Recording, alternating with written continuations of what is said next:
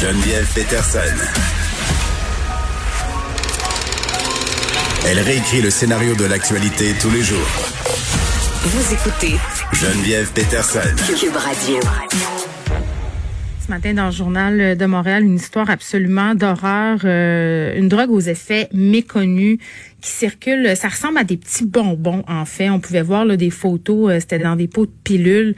Euh, vraiment, on dirait, vous savez, dans les années 80, il y avait des distributeurs à bonbons là, avec des têtes d'animaux. Là, C'était un peu le fun de consommer ça. Donc, ça, ça ressemble à ces bonbons-là. Et ça, ça s'appelle une molécule qui s'appelle je sais pas si c'est comme ça qu'il faut le dire, là, je suis plus assez droguée dans vie pour être pour être au fait des noms des nouvelles drogues, c'est peut-être une bonne nouvelle quand on y pense.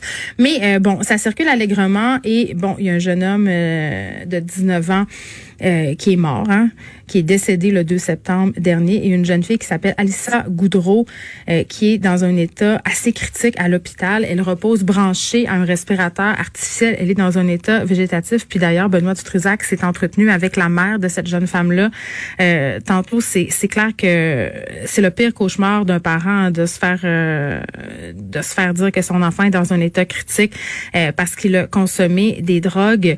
puis c'est une histoire qui aurait pu être évitée évidemment, euh, parce qu'on sait jamais, j'en parle souvent là, du contenu des drogues, on sait jamais ce qu'il y a là-dedans. Puis ce qui m'a fait capoter, là, en tout cas moi, c'est ce qui a attiré mon attention dans cette histoire-là. Peut-être parce que ça me ramène à moi, puis c'est ironique parce qu'aujourd'hui je suis à Québec parce que c'est le lancement euh, du film La déesse des mouches à feu qui raconte euh, l'histoire, en fait, qui est adapté de mon roman, qui raconte un peu ma jeunesse. Une jeune fille très très droguée et dans l'article on nous dit que cette jeune fille-là, Alissa donc, est, a été trouvée inconsciente dans un appartement à Saint-Jérôme. C'est un endroit qui était reconnu euh, pour de la consommation. Les jeunes se rassemblent là pour consommer. Et ce qu'on sait, c'est qu'Alissa s'est plainte de douleur. Euh, en fait, qu'elle avait de la misère à respirer dans la soirée. Et les gens qui étaient avec elle ont attendu vraiment très, très longtemps euh, avant d'avoir... en fait, avant d'appeler l'ambulance. Et ces quelques heures auraient pu faire toute la différence peut-être dans son cas. Et ça me ramène à de mes propres histoires. Quand on était euh, ado, on, était allé porter une de nos amies à l'urgence. On l'avait laissée à la porte parce qu'on avait trop peur de se faire pogner. Puis vraiment, je suis pas fière de ça, mais ça me dérange pas de le raconter parce qu'il y a une stigmatisation autour de la consommation de drogue. Et on parlait euh, cette semaine à ce sujet-là, justement, de se dire peut-être que si on arrivait à avoir un autre discours sur la drogue, si on arrivait justement à déstigmatiser, euh, puis peut-être à décriminaliser pour offrir justement des soins, des services, on pourrait éviter des histoires euh, comme celle euh, d'Alissa. Puis j'ai eu envie qu'on en discute avec le docteur Jean Robert que j'ai déjà euh, interviewé il y a quelque temps parce qu'il a mis sur pied une initiative pour faire tester des drogues et on va se poser la question tout de suite avec lui. Bonjour, Monsieur Robert. Bonjour.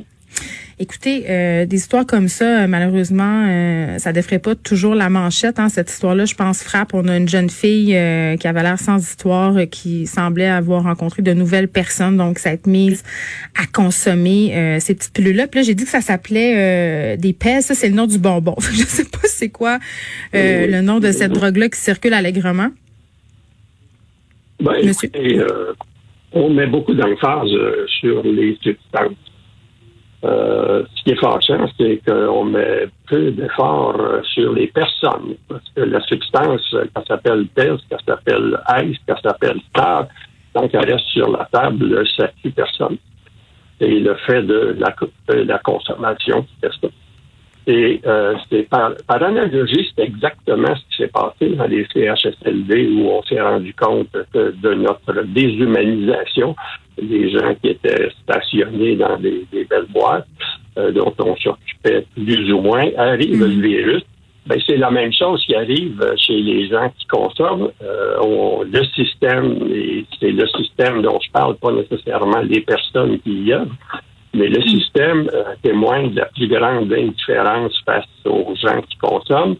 Et cette indifférence-là, c'est un mot poli pour dire. Et on vit ça actuellement. Oui, puis à cause de la pandémie, je me posais la question.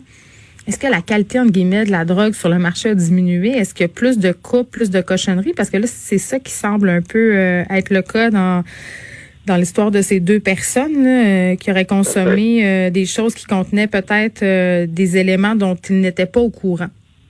Il faut se, il faut se rappeler que la fermeture des frontières euh, internationales et des frontières dans nos régions aussi a fait que l'approvisionnement en substances, euh, surtout les opiacés à cette époque-là, qui arrivaient de Chine, Mm. euh, donc ça a été arrêté. Alors c'est clair que les gens qui n'ont pas la substance euh, ou les, les substances vont, vont consommer n'importe quoi. Et le nœud du problème ici, dont on euh, semble pas se préoccuper beaucoup, c'est de savoir ce qu'il y a dedans, ce qu'il y a dans ces nouveaux produits. Et une fois qu'on informe le milieu de la consommation, qui est un milieu très petit, là, les, les informations circulent extrêmement rapidement. Les consommateurs sont pas fous, ils veulent pas mourir et par réflexe de tout temps, euh, ils ont consommé en divisant par deux, par quatre, ou ils ont appris quand ils consomment de pas être seuls. Ils ont appris aussi que quand on quand on fait une surdose, euh, puis qu'on veut pas être pris par la police, ben on n'appelle pas les secours. C'est un mécanisme de, de défense. Donc on est on est confronté à notre déshumanisation de l'approche surtout pour les consommateurs, puis je parle pas juste des gens qui un petit joint de pote une fois de temps en temps, mais des consommateurs euh, lourds euh, dont on s'est pas occupé quand ils étaient jeunes. Parce que c'est pas la drogue le problème. C'est les souffrances euh, des jeunes qui ont été placés, euh, abandonnés, euh, qui ont eu des problèmes de schizophrénie, de difficultés.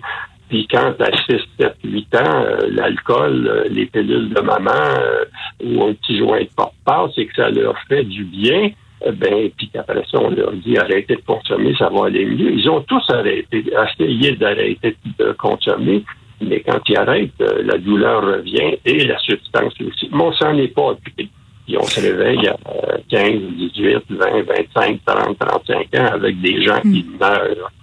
Et ça, c'est c'est-. Vous savez, euh, docteur Robert, j'ai eu une réflexion euh, peut-être pas politiquement correcte en lisant cette histoire-là ce matin. Puis je me demandais si j'allais euh, la partager avec les auditeurs en ondes. Puis je décide de le faire parce que je pense qu'il y a beaucoup de personnes peut-être qui ont eu cette réflexion-là. Quand on a vu passer cette nouvelle-là, euh, bon, euh, cette jeune fille Alissa qui est dans un état très critique à l'hôpital, qui se remettra probablement jamais euh, de cette de cet incident-là, je me suis dit, euh, tu sais, vous me parliez des gens qui consomment depuis des années, qui sont un peu poqués par la vie, là. Tu sais, je me dis, si cette jeune femme-là avait pas été justement une jeune femme qui a l'air sans histoire, une belle jeune femme, euh, tu sais, qui, à prime abord, euh, avait l'air d'être parfaitement normale, entre guillemets, peut-être qu'on n'aurait pas eu autant de sympathie. Tu sais, euh, si ça avait été, par exemple, un junkie qui vit dans la rue ou un itinérant, une itinérante, peut-être que ça aurait pas amené la même vague d'empathie. Qu'est-ce que vous en pensez? Ben, c'est ça. Ça, ça. ça plaît à l'esprit de la société. Puis c'est pas un jugement que je porte sur euh, Alissa. Mais non, ça, en- ça enlève rien au drame qu'elle a vécu, là, ça c'est sûr. ça enlève rien au drame, mais c'est comme si la société disait, ben pauvre elle, c'est dommage, c'est à cause de la substance, et puis euh, elle a été victime, donc il y a de la victimisation qui se fait, ça, ça permet socialement de se dédouaner euh, de notre déshumanisation. Et euh, ce qui manque, c'est, c'est, c'est le témoignage de gens qui se cachent, qui sont dans la honte parce que dans leur propre famille, ils ont des situations de jeunes en grande souffrance ou de moins jeunes aussi. Et c'est là que la, la vision sociale euh, prend le dessus et on se sert de n'importe quoi pour se dédouaner, se déresponsabiliser de ce qui se passe. C'est malheureux pour cette personne-là, mais il y en a des tonnes, c'est tous les jours. On veut pas les voir. On veut pas en entendre parler. Ben voilà, parce que euh, puis moi aussi, je vais vous dire quelque chose qui est pas très politiquement correct. Euh, les consommateurs dans la rue, là, les gens de la rue, là, euh, ça porte pas de pancarte.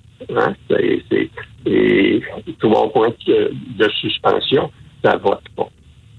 Ben non, puis non, c'est ça, ça vote pas. Puis j'ai envie de dire aussi, on a cette idée très cliché du consommateur justement dans la rue, mais il y a des gens dans le civil, c'est-à-dire, euh, on a vu plein d'histoires de gens qui microdosent pour aller au travail, des gens aussi qui, qui deviennent dépendants aux opiacés puis qui font des overdoses, là, des pères de famille, du monde entre guillemets, euh, qui ont des bonnes vies, toujours entre guillemets. Mais c'est ça, ces drogues là, là, dans le cas de cette cette molécule là, ça semble être un truc que les gens prennent pour se calmer, pour s'auto-médicamenter. Ça aussi c'est un truc, je trouve, qui, devrait être davantage discuté. Le, fait que les gens, à un moment donné, n'ont pas accès à des soins de santé mentale, n'ont pas accès, justement, peut-être à de la médication appropriée, décident de s'auto-médicamenter, de se relaxer, de dormir. Et là, ça donne ça. Tu sais, dans le cas du petit gars qui est décédé, euh, moi, ce que je comprends, c'est qu'il avait pris ces pilules-là pour arrêter d'être anxieux puis dormir. Ben oui, c'est ça. Et le pot, ça lui servait de tranquillisant. Puis là, ben, euh, à cause de l'âge, euh, comme c'est raconté, officiellement, euh, il est obligé de changer de fournisseur, le, hmm. du légal à l'illégal. Alors, c'est toutes des circonstances qui illustrent beaucoup, beaucoup cette indifférence et ce mépris face aux personnes qui euh, consomment. Docteur Jean-Robert, merci. Euh, docteur Robert, qui est spécialiste en santé communautaire et fondateur du Centre Sida Amitié euh, de Saint-Jérôme, mais aussi mis sur pied euh, des cliniques pour tester le contenu des drogues. Et vraiment, là, je pense qu'on ne dira jamais assez. Dans le cas d'Alissa, puis même dans l'histoire que je vous ai racontée, quand on est qu'on est allé porter cette fille à l'urgence en la laissant carrément sur le trottoir parce qu'on avait peur de se faire pogner. Ça devrait pas être comme ça devrait pas avoir peur à ce point-là d'être stigmatisé, euh, d'avoir, euh, tu sais, nous autres, on avait 15 ans, on se dit on va aller en prison, ça y est. Euh, vraiment, il y a un changement de paradigme qu'on devrait opérer autour de la consommation de drogue. Ils vont toujours en avoir de toute façon.